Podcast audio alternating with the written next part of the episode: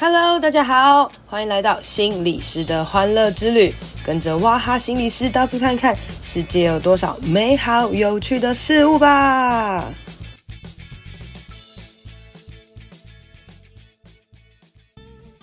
Hello，大家好，欢迎收听心理师的欢乐之旅。今天呢，我约了很多人一起来录音，前面有三个人，大概是我节目史上录音来第一次约了这么多人哦。那呃，今天这单集很特别啊，就是大家都知道我是一个常常跑台东的人嘛，或是常常跑很遥远地方的人哦。大家都说我是在偏乡的心理师，那我今天来访问真正来自台东的人哦，然后他们是呃很很知名的团队，算知名吗？就是应该算蛮有名的，哎、欸，自己讲哈。那那个知名的团队，他们叫做孩子的书屋哦。然后我每次去台东的时候，就常常经经过，就在资本的时候，我有时候推荐别人可以去去那边走走啊什么。然后如今见到他们的真面目哦，那因为前面有三个人，我不知道他们是谁，我们就一一来请他们自我介绍一下下。大家好，我是书屋的林奇。大家好，我是书屋的冠如。我是书屋的志远。哦，现在有三位来自书屋的人哦，就是你们都会跟大家介绍，我是书屋的谁谁谁，我是书屋的谁谁谁，这样吗？对，因为我们会都自称我们是书屋人，哦、书屋人 这样子，对，书屋人，对对对。哦，但是呃，只有冠如是在书屋工作嘛，另外两位是在。书屋工作，哎、欸，真假的？嗯、哦，你们是在书屋做做一些什么事情啊？我以为你们是书屋长大的孩子，然后在其他地方工作，然后在他们是书屋长大孩子，现在在书屋工作。哦、哇，所以书屋是一个可以容纳很多不同人，就是有学生、有工作的人，有很多很多综合的这种。他们两位是在就是书的在陪伴跟教育的过程中，呃，长大的孩子，像志远应该算是第一代的孩子，嗯嗯嗯，然后从呃被陪伴的小孩，像如今成为陪伴者，回到书屋里面，再用他的专业技能来照顾其他的孩子。林奇也是，林奇因为他比较年轻，他算是不知道第几代的孩子，对。哎、欸，那你们的孩子就是被照顾，不是所谓就是在那边可能读书嘛，被照顾长大之后，这个回流率很高吗？我们现在这三四年大概有十位书照顾的以前的被陪伴者成为陪伴者，哦、现在回来就是照顾社区里面的弟弟妹妹。那我们来问一下林奇好了，因为他长得有点可爱。你是呃什么时候就是毕业多久之后，或者离开多久之后回来当陪伴者？应该叫老师吧，对不对？他们是叫老师还是姐姐之类的？叫姐姐，或是直接就是称林奇。对对对，对啊，怎么为什么你当初会回来？我我其实一直都待在台东，然后我甚至就是大学其实去体验一下之后，我又。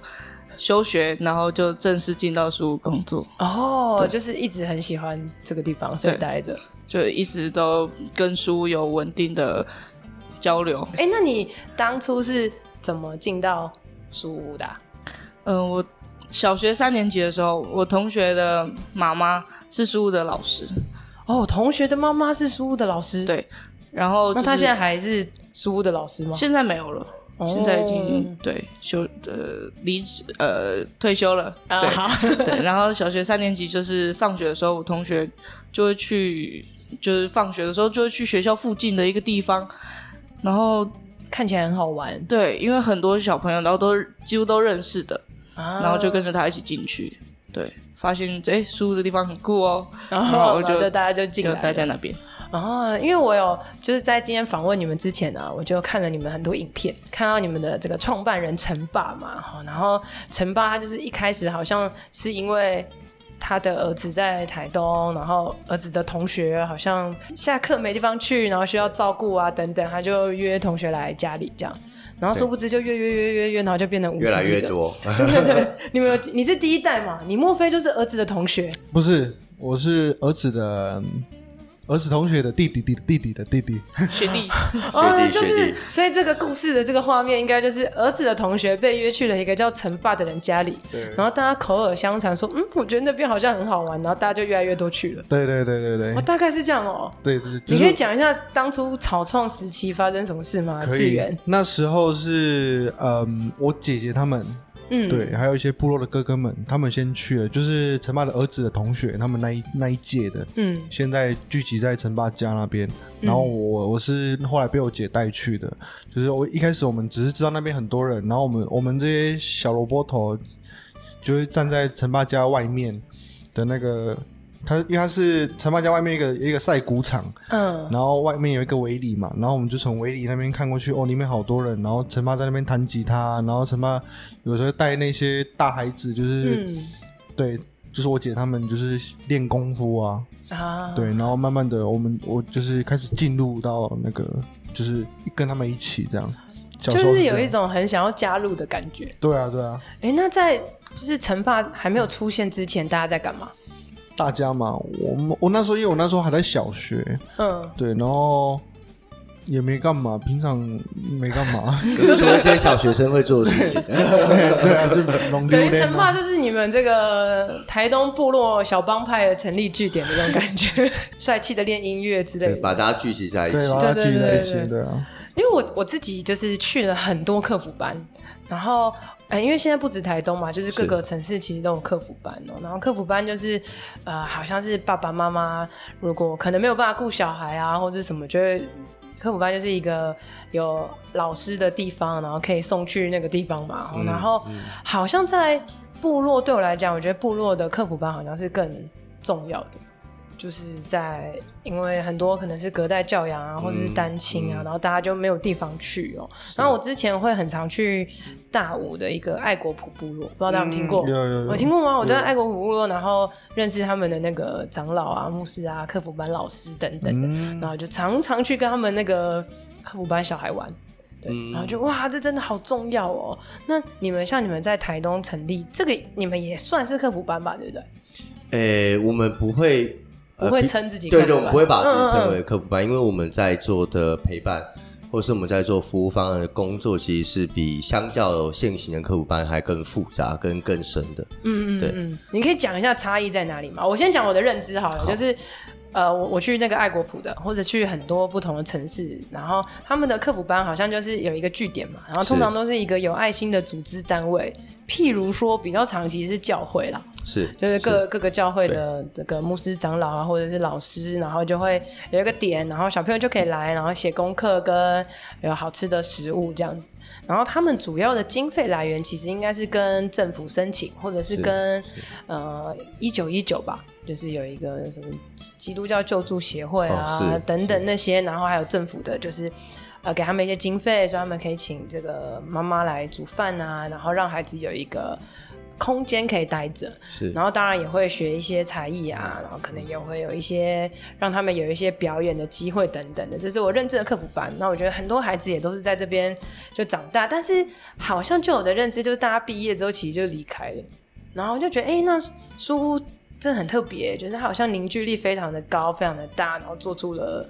很多的事情，你觉得你们的跟一般大家认知的客服班的差异在哪里？哦，那我觉得课辅班在所有的乡村地区或在所有的社区里面都是一个非常重要的存在。嗯，那我刚刚所谓的跟书不太自称为课辅班的原因，是因为其实我们没有，因为课辅班大家印象会是你进来就是会很呃要求把学校。拉带回来的家课把它完成嘛，因为叫课业辅导班嘛。啊、嗯，那所以其实其实书在做的工作，我们在台东已经第二十四年了。嗯，所以我们呃不会是有一个方案有个年限，比如这孩子照顾到什么程度，他就要离开这个方案或是服务里面。我们很多孩子像林奇，应该是小学三年级就进来到书屋，一路到二十岁。所以我觉得我们比起课辅班，我们比较像是个家。嗯，现在这个家这个孩子他因为。不同的原因进到这个家里面，然后有不同的大人用不同的方式，比如说像林奇跟志源是音乐的伙伴，所以他们有音乐教育陪伴孩子，嗯、然后同时我们有非常多多元教育的方式去陪伴孩子的所有的成长，嗯、所以比较像是我们是孩子的哥哥姐姐，我们有什么样陪伴孩子的工具，怎么样陪伴孩子的载具，我们就在这家里面跟孩子一起完成这些工作，嗯、对，所以我们跟孩子的紧密度、信赖程度。跟那个关系建立的那个深的程度，其实是非常高的。嗯，就是非常紧密，很像家的家人。对，这也是婚姻主持人刚才说，就是为什么他们书的那个氛围或是那种向心力比较强，原因是因为其实我们就是一个家的概念在。做这个服务的方案，这样。所以刚刚那个志远，你一开始去的时候啊，嗯，就就已经觉得那里很像家了吗？也很很像啊，很像。去那边，然后就很多哥哥姐姐，然后有东西吃，有东西吃其实很重要。是，对。然后有东西玩，然后就很就很好玩，就很想一直待在那边。哦。嗯，那一开始去的时候啊，两位一开始去的时候，那个家人有没有想说你们到底在干嘛吗？我没有哎、欸，我我家人都知道我会去啊，然后也都是你就去那边啊，这样。我就觉得有一个照顾也不错啊的的这种感觉。对啊，对啊，对啊。可是中间这位是听说 听说我们的冠儒是北漂，就是是台北人，然后特别跑去台东，然后当那边的老师。哦、你是发生什么事了？我，我是南部人，在台北工作，然后东漂到台东。嗯，你是有念什么社工相关科系吗？还是什么？哎、欸，没有。可是我呃，当兵退伍后第一份工作其实是老师，哦，然后本来就对教育的工作其实是非常有兴趣跟热忱的。嗯，对。主要会去台东的原因是因为我我本身是一个资本主义社会架构下的那个既得利益者啦，就是我整个那个，哦、对对对。然后我觉得，嗯，我刚听人讲说，我本身就是资本。就所以就去了资本，资、啊、本主义一下，嗯、对，既得利益者，嗯嗯，那我觉得在这既得利益者的那个状态跟角色上面，一直觉得蛮不公平的。哦对，对，我觉得这个你是说你的生活可能过得很好，很舒适，但你觉得不公平？对，我一直会觉得有个不公平，然后我觉得那不公平是，嗯、所以看到很多，比如说这个世界或者这个国家很多事情或者都有状况，嗯，在不断的出现的时候。呃，身为那时候我的角色，要么就是两种选择，一个是忽略它嘛，那一个就是解决它。对、嗯、我选择会是后者，就是我希望我想要居住的社会或我想要待着这个环境是一个更温柔、跟一个更多元，然后大家都可以在里面适得其所的环境。嗯、对，所以我就五年前就跑到书屋工作了，就东漂到台东去了。所以就是觉得不公平，然后想要解决这个地方，或者是哎，可能看到很多地方有不同的需要啊，你觉得自己可以去做一些什么，类似像这样子的。对，我觉得那个不公平是一开始的那时候认知觉得不公平。嗯、那其实我到书屋工作这段时间里面，我的整个视野或是知识量有所提升之后，其实想要建造会是更有弹性的社会。比如说，我们对于乡村地区有很多的歧视，很多的标签。嗯，但我觉得这些东西都是不应该存在的。嗯嗯。那有这些东西，只是那时候我们的知识不够，有办法去理解这些事情形成的脉络而已。哎，那你可以讲一下，就是你去台东之前对台东的想象，跟到树屋之后的实际的差异。我那时候其实台东那时候只有环岛去过几次。然后那时候我就会觉得说，哇，这边好漂亮！就旁边就是我们左边就是太平洋，右边就是中央山脉，嗯，然后就是一片就是很漂亮的自然风景。但是我记得我在环岛的时候就说，哦，住在这边应该很棒。我以后要常常来这样子。对对对对对，然后没没想到我就真的住在这了，真的，对，就真的住在到书屋工作之后，我就真的移居到台东了。我现在已经入籍变成台东人了，真心爱台东哎。对对对，我觉得台东真的超棒。所以一开始就觉得很漂亮。然后大家看觉得漂亮哦，想去，然后就是这个漂亮的景就把你吸去了。呃，我觉得到那边的时候才会去了解自己跟这块土地、跟自然的环境的那连接到底有多深。嗯，对，然后就会真的是爱上这个地方，不管是这地方的人，或是这地方的天气环境。对，我自己也很喜欢台东，就是我每次到了台东之后，我就会觉得心情愉悦。嗯。因为我就会闻到阿红炸鸡的味道。哎，要懂吃懂吃，好险不是蓝鲸。哎，这个这个多吗？完蛋，没有，都都好吃，只是阿红不用排队。对对对，而且阿红对面还可以买丁哥，就是我就会一起这样。然后到台东我就觉得哇，还有好多这样好吃好玩的，然后心情就会很好。然后我就觉得，哎，台东好像，因为我好像其实去台东也去了十几年，我可能因为我们台北人就是到台东市嘛。然后我再可能再跟着这个家福的社工一起开车到大武，然后当天来回，或者是开车到关山啊，然后什么的，然后就接触到很多很多不同的台东的孩子。然后我觉得很有趣，就是我发现台东孩子，如果你用台北孩子的角度来看，就是会我觉得会蛮羡慕台东的小孩的。这个林奇露出的说羡慕什么？嗯、不是因为我就觉得他大家可以跑来跑去，然后很开很开心的玩乐或是什么。可是台北的小孩就比较没有这样哎、欸，就是因为台北的小孩就是手机成瘾很严重。嗯、虽然台东也是渐渐有点成瘾了，然后就是，但是他们就是我们手机成瘾很严重，然后大家实际的交流就会。比较少一点，然后像我们我我这个年代，我们下课之后还会跟同学去公园玩啊什么，然后可能现在台北的小孩就是一下课就被爸妈接走，因为大家就很怕那个孩子的安危，然后有时候就觉得哇，台东的小朋友可以在就是路路边就是自由的在大自然玩，是一件很令人羡慕的事情。然后，可是我去跟台东的小朋友聊天的时候，他们就觉得台东很无聊呢。然后真的是好羡慕台北哦，什么什么之类的，就发现大家好像都会羡慕别人，觉得别人很好。可是你实际活在这个里面的时候，又是不同的感觉。这样，我可以分享我我前阵子看到个例子，我那天在台北公车上面，然后有一个有一个乘客，他的东西掉了，然后一个妈妈就。因为那个小孩要去帮那个掉掉的东西捡起来，那妈妈就说没关系，我来捡，就帮他，他妈妈就帮他那个乘客的东西捡起来之后交给那个乘客之后，小孩跟妈妈就说为什么不能我来捡？嗯，然后妈妈就说因为你是小孩啊，然后我也跟你说过陌生人的东西掉了，你不可以随便乱把它拿起来，因为我是大人，所以我来就可以了。然后我觉得最大的差异是，像书在服务的孩子，只要是书的老师或书的伙伴带去的，小孩就会非常热情问你说：“你是谁？你从哪里来的？对对对，过来陪我玩，我要抱抱。”而且会讲很多冷笑话。对对，我觉得那个距离就瞬间拉很近。然后不像都会区的，可能会是对陌生人还是有一些戒心。我们台北人的戒心真的很多，不是有一点是很多这样子。而且我很明显的差异啦，我也这这应该不是偏见哦，就是我偏我们台北见这样子，就是。你你你去到一个地方，然后小朋友都不会理你，就他们就可能玩手机啊，或是看你这样子，嗯、然后你要花很多时间才能暖机。然后到台东的话，就是 Hello，他们就会主动跟你讲很多的话，而且笑话真的很多，就是他就问老师你属什么，然后你知道接什么吗？属于你，对，属于你。反正是台东的小孩，他们就会讲类似这种这种笑话或是什么。那你们两个觉得啦，就是身为台东的孩子啊，你们觉得？在你们那个年代，要回想一下，就你觉得是好还是不好？喜欢吗？你说讲冷笑话吗？不是啦，哦、我说你们在当那个台东的孩子的时候，会觉得哦，我不想要当台东的小孩，或者是我很羡慕台北小孩，或是什么之类的。不会啊，不会哦，不会，我都很开心。好了，稍微一点点。怎么说？怎么说？呃，小的时候当然是觉得台东就是很自由自在，到处可以跑，就是想去哪就去哪。嗯，就是。比较多可以接触大自然，嗯、但是后来长大之后发现，就台东步步调有时候有点太舒服了。对，舒服到你是说太阳太大吗？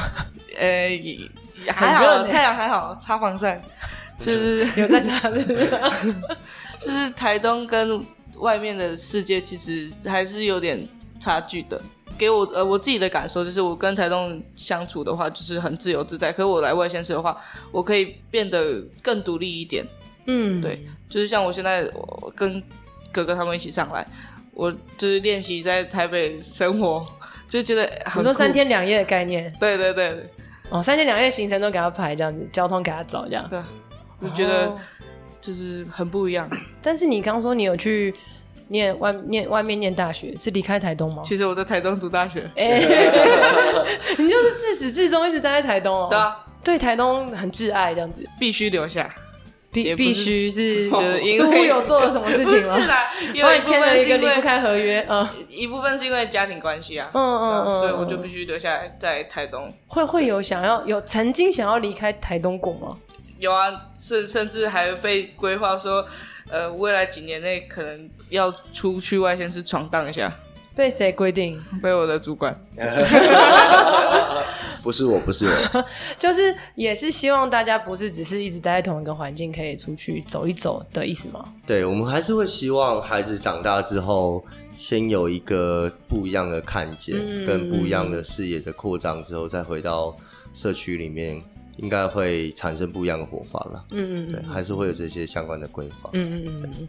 但是像书屋啊，我想问，就是一开始啊，不是就是陈爸家吗？是。然后就是陈爸是一个很猛的人呢，他是怎么样？他是怎么样可以到就这么多？然后一个、两个、三个、四个、五个、六个、七个、八个，就怎么样拓展出去的啊？因为听说他为了书屋还破产。对，陈胖那时候其实，在成立的初期是蛮辛苦的。嗯，那我觉得主要会拓扩展出去的关键是，当一个人很全心投入的在做一件好事的时候，全世界都会来。对对，我觉得这话虽然是个老话，可是我觉得它是真的，嗯、就是不管是人，不管是费用，不管是资源，它都会进来。嗯，然后进来之后，就会把这件好的事一点一滴、一点一滴的累积到更大的能量去。嗯，那我觉得就是。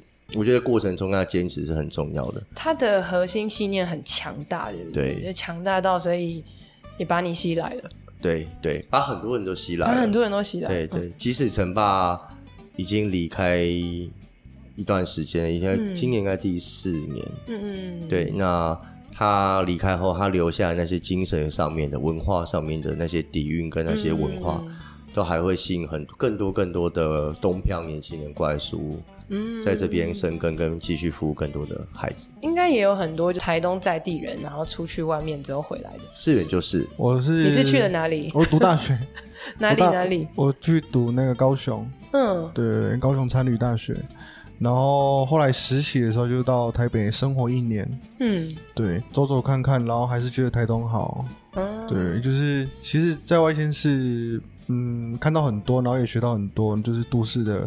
相处模式跟都市在都市的人的生活模式，嗯嗯嗯，对。然后回到台东，其实最大的感触，我觉得是，我记得有一次很，就是我高我我在高雄大一的时候，然后我第一次回台东，嗯，我我出那个什么资本火车站的时候，我整个趴在地上，你说我要跟这个土地连接，这样吗？之类的，然后大口呼吸这样，嗯，对，就是那个光那个。空气啊，我就觉得差很多，嗯、因为高雄就是脏，太恐怖了。有一些那个 PM 二点五比较多。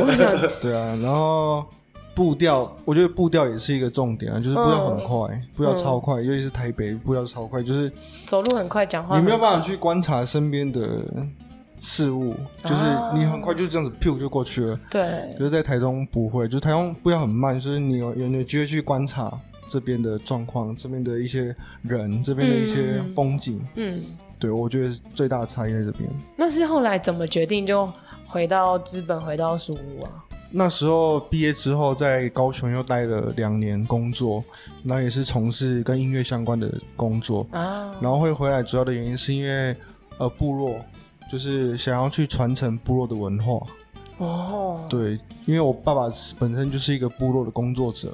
他也年龄也也很大了，所以就很想要去继承、去传承一些什么东西，部落的东西、文化。嗯、然后再就是一部分原因是因为，因为我是玩音乐的，然后也很希很希望说用音乐去带着部落的孩子去玩，嗯、然后让他们可以不要怕走这一条路，因为因为其实在我呃应该说很久以前，其实大家都会觉得说玩音乐可能没有很好走。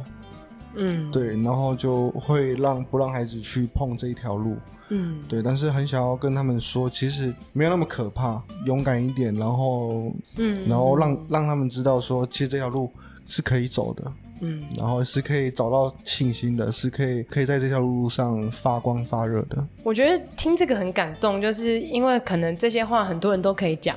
就譬如说，心理师也会讲这种话啊，嗯，你要勇往直前，没事的，可以的，就是，嗯、但是他是实际，就是真的陪伴那些小孩，就像陈爸一样，就是身教啦，就是真的在这个里面嘛。那两位都是玩音乐的，对不对？大家就是在、嗯、在台东啦，所以你的音乐也是陈爸教的，启蒙，启蒙，启蒙，嗯、后面不是后面，对，启蒙嘛，那就知道，呃，我们我们也常常对就是原住民啊，或者台东都有印象。就是大家好像音乐很好啊，很会唱歌啊，等等的。那应该很多人小时候都会有那种梦想要当歌手啊，玩音乐啊，等等。可是到了长大之后，渐渐的梦就碎了，对不对？就会觉得嗯，好像不行，对吧？你们身边有这样子吗？或是有没有遇到现在小孩是这样，就是觉得音乐很有兴趣，嗯、然后后来就也放弃的那种？有有有，自己身边部落也有一个，嗯、就是有一个是也是在书长大的一个孩子，啊、就是然后他他比我还要大了，但是我们以前就是小时候。陈爸就把我们几个人抓在一起，然后一起组了一个乐团。然后后来他是因为真的家里需要，然后工作的关系，嗯、他就必须要离开台东去外县市工作。然后他也因此也放弃了音乐这条路的梦想了。对对对，就会我们就会觉得听起来好像有点可惜，就是也许大家的天赋可能比一般人还更厉害。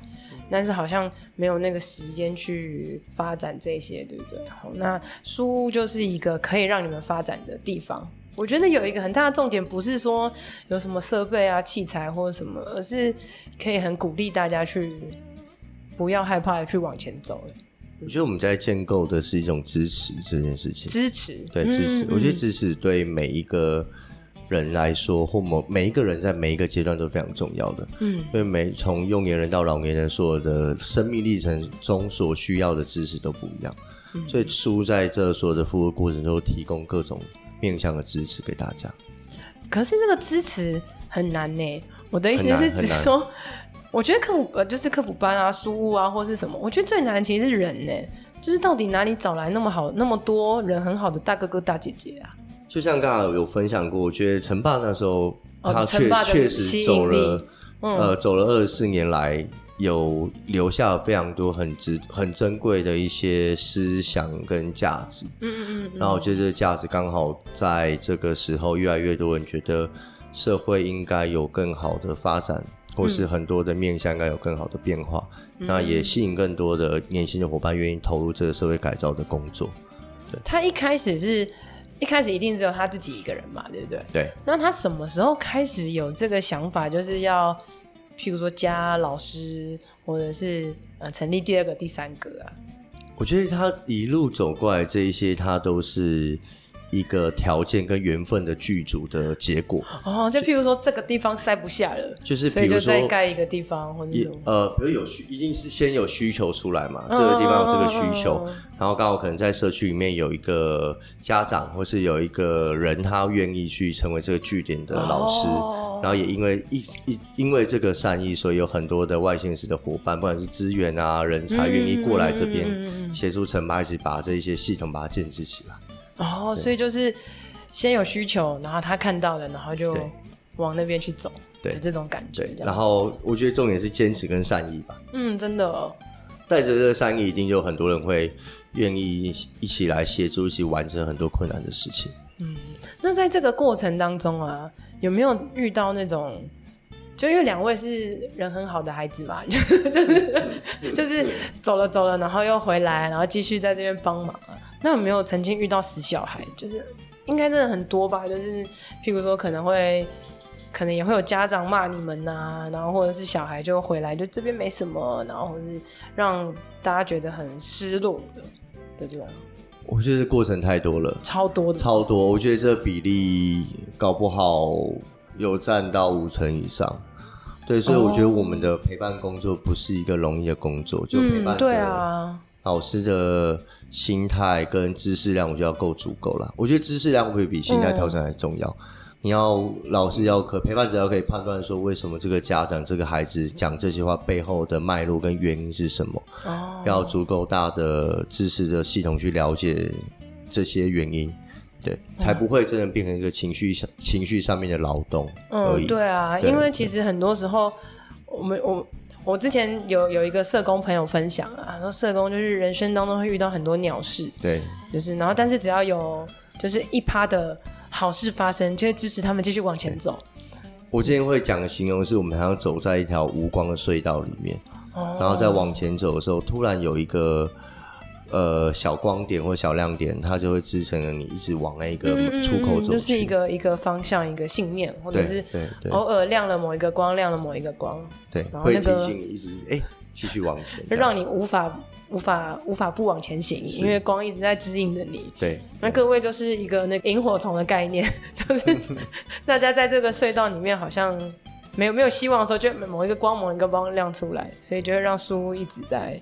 前进着这样子，对，而且很多时候对我们亮光的其实都是孩子啦。嗯嗯，所以我们会一直说，我们跟孩子其实不是，我们是单，我们不是单向的陪伴，哦、我们是互为陪伴者。哦，有时候孩我们在陪伴孩子的过程中，其实孩子也在陪伴我们，嗯、甚至我觉得很多时候孩子陪伴我们的比例还比我们陪伴孩子还要多。哦，怎么说？他很多时候他带给你的感动，或是他让你看到不一样的视角，嗯，都会疗愈我们在生命历程中走过来的有一些的伤痛。嗯，那我觉得这也是很多老师愿意留在这边继续服务，跟孩子建立很多生命连接的的很大的原因。哦，所以我们都是互为陪伴者。嗯，哎、欸，那两位你们就是从孩子长大变成大姐姐大哥哥，你们现在在书屋主要做的事情是什么？呃，我们这边的话，因为我们是音乐组，然后主要是做音乐教育、音乐陪伴。就是如果孩子是对音乐有兴趣的，你们两个就会教他们音乐。对对对。哦，嗯，然后所以才会有呃，等一下我们要跟大家这个置入的 音乐会这样子，对，然后所以就教他们音乐，让他们有一些成就感啊、价值感啊，没错没错没错。那你呢？你呢？也是吗？是跟我们是一样的那个组别，一样的组别这样子。对，哦，那你们呃自己对于自己啊，在音乐这条路有什么样的计划呀，或者是想法这样？我觉得我我给自己的目标跟计划，主要就是。我可能呃，应该是说，我很希望可以带着一些对音乐有兴趣的孩子，然后将来他想走这条路的孩子，我可以辅助他走到他想要走的那一那一步。比如说他喜他喜欢唱歌，我就辅助他，嗯、呃，我帮他编曲啊，我帮他创作，我协助他创作，我让他可以发专辑。我让他可以去上更多的舞台，协助他可以上更多的舞台，嗯、就是做比较幕后的。嗯、但是我希望他们可以走在他们想要走的那条路上。嗯，所以志源就是、嗯、的，就是很期待可以，就是一直辅助陪伴，然后带着孩子去实现他们的梦想的感觉。没错没错。啊，你呢，林奇？还是你就是被辅助的那个？有有被辅助，嗯，就是哥哥他们还是会辅助我继续往前这样。然后，呃，我。因为我是从被陪伴、被陪伴的小孩变成现在陪伴小孩的老师，嗯，对，所以那个感觉上其实差不多。因为我在带小孩的同时，我上面还是有哥哥姐姐带着我一起往前，对，嗯，所以在这一块的话，我觉得。我如果想要往前，我也想要带着下面的小朋友一起往前走，这样、嗯、对。就像冠如讲的，是一个互相陪伴跟支持，嗯、对不对？嗯、那你们除了音乐以外啊，除了音乐组以外，还有哪些组啊？书屋现在目前有一百一十名伙伴，嗯。然后有十六个组别哦，对，所以我们现在整体的服务已经从从社区的教育工作跟服小孩的服务开始，延伸到了就是就学、就医、就业、就养，整个社区知识网络的建构，嗯、对，所以也蛮多的专业的组别，对，是不是有一个黑咖啡啊？对，我们有一间。黑孩子黑咖啡在在资本，我们叫黑黑咖啡啦。黑黑咖啡，对对，在那个是大家都可以，就是观光客、路人都可以去。我们是台东蛮有名的王美店，因为我们的空间很漂亮，然后餐点也还蛮不错的。有我我之前就是因为我很常去台东嘛，对，然后大家就叫我推荐景点呢，然后我们就会。大家知道南回相对就是漂亮，但没有什么点，这样讲对吗？不是，我觉得有危险。没有，不是，因为通常大家玩就会就是你知道金城武术啊，就池上那些什么，然后三线那边对，然后不然海线那边就可以冲浪啊，玩什么。那南回就不太知道要干嘛嘛，就就我嗯泡温泉。对，然后我因为我是其实我主要是去南回这样子，去南回很多，然后我就会想说要推荐大家可以在南回待久一点啊，嗯、然后可能就会就上网查一些资料，然后自己没去过，然后我也会写这样，然后我就说什么去一个，嗯、你知道有个部落 LV 包吗？部落的 LV。哦，那个菜篮子那个不是不不只是菜篮呢，有一有一间有在哎，我忘了在哪里，也是南回有一间店是有一个老师哦，他很会做包包啊什么的，他就集结了很多部落妇女，然后做出了很时尚的包。哦，你们自己查一下，我们要查一下，对对对对。然后我就想，哎，大家可以去那边逛一下，但是其实也就是一个房子啦，然后一个老师，然后教他们。然后我有跟大家讲说，可以去你们的咖啡厅这样子。我们咖啡厅真的蛮。对，然后我实际没有去过，然 后然后还会推荐去一个那个叫什么温泉教会，他们有卖牛肉面，然后就可以哦，金轮吧，金轮，金轮。顶轮牛肉面，对，顶轮牛肉面。不是顶轮在在下面对不对？就大家观光客都会吃顶轮嘛，对不对？然后如果你上去在温泉教会，他们有卖牛肉面，可是因为他们在上面，所以往下看就可以看到海边，海边。对，然后我就在那边查南回到底有什么就是好玩好去的地方，其中一个就查了你们的。那个，然后推荐大家去这样，但我自己本身没有去过。下次来，下次来，我们咖啡厅真的蛮棒的。好啊，好啊，下次再去找你们玩这样哈。那最后呢，我讲一下，就是因为你们有这个演演唱会嘛，就是这个表演哈。然后你们表演就是会唱你们自己创作的歌曲啊，或是什么吗？有，呃，除了今年的发行的专辑以外，其实也会唱过去，呃，过去创作的歌。是有很多族语歌吗？也。还是都是中文歌？没有，都通常都是中文歌，多半都是中文歌。哦、对，哎，那两位是原住民吗？啊，是我是卑南族。卑南族啊，你是卑南族？你们都是卑南族？那你们会讲卑南族语吗？会一点，不会。就是我，因为我哎，我去的那个爱国普是排湾族嘛。对对对对。然后哎，南回好像排排湾组比较多嘛。对。然后中间再一点卑南，然后上面再一点阿美这样。对对对。然后我就。我之前很喜欢一个歌手叫做阿宝，就是超喜欢他，然后我就很想要学会阿宝的歌，我就用 YouTube，哦，好难哦，超难的，我就用 YouTube，然后全部都按那个零点五倍，还是零点二五，好认真学他每一首歌。然后还有那个之前还有周族的什么高雷雅什么之类那些的，嗯、然后他们不是有出什么周女在唱歌，嗯，我说零点二五，然后学会他每一首歌，然后还有那个什么、哦、那个以利高路哦，以利高路阿美族阿美族，对我也是零点二五学会他们的歌，哇，好厉害哦，很爱就是唱原住民的歌，然后就觉得台湾周族跟阿美都会了，对。哦。但是可能忘了差不多，但是就是可能再听一下就会记得这样，嗯、然后就觉得他们也是很有他们的呃使命嘛，嗯，就是可以用主语唱歌啊，嗯、然后教大家可以把这些部落的一些东西传承下来，对对，对，很棒，所以我就觉得。他们也是带给大家很多梦想的，但大家都不要觉得只有明星才可以做到这件事情，嗯、就是其实很很真实的陪伴都会是一件很重要的事情，这样子。对啊，好啊，那要不要跟我们介绍一下你们的演唱会啊？我们这一次音乐会在十一月四号，嗯，十一月四号，对，在那个台北表演艺术中心，嗯，就是建塔那一颗，就是大贡丸，大贡丸，对，大贡丸那一颗，对对，大贡跟米雪那一栋，我们在里面大剧院。然后目前的售票在 KKTIX，嗯，对，我们这次感恩音乐会的名称叫爱这世界，爱这世界，爱这世界。嗯，然后我们会有两场两个场是，一个下午的阳光场是两点开始，晚上的星光场是七呃七点开始，嗯，然后这次也会有呃八十位书的第一代到林奇这一代的大小孩到小小孩的说的呃演出的呈现。哦，oh. 对，然后也会有四组金曲的艺人跟我们一起共演。我知道我看到普奈，普奈，然后保普，保普，保普跟高蕾雅，嗯，然后保普是弹吉他那个吗？对对对对对。哦，因为我看过那个佳佳演唱会，反正我专门听原住民演唱会的啦。哇，好棒！然后那个他吉他弹的好厉害哦。保普哥今年应该比较红的是那个哈永家的那个烤火的房。今年有入围那个金马的最佳电影原创歌曲哦，因为他他的故事好像也是说他之前是为了音乐，然后来台北，然后还流浪街头。对对，保卜哥的吉他一开始的吉他老师就是陈宝。哦，所以他也是树屋的人吗？呃，算有缘有渊源，对，有结缘，有一起早期的时候，然后还有万芳，还有今年刚拿到金曲奖的马子卡。